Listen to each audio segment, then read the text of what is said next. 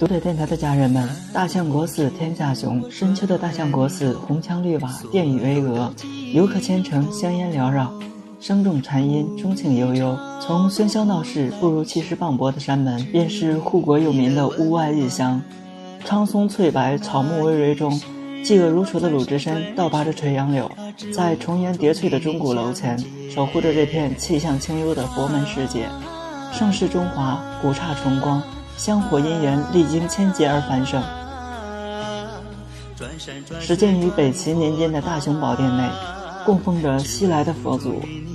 天南地北的善男信女，礼拜四方，把美好的愿望一一诉说，焚香祈祷，寻求佛家的庇护。转山转水转佛塔，只为途中与你相见。八角琉璃殿意象生辉，内藏人形树雕落的千手千眼的观音，承载着普罗大众的寄托。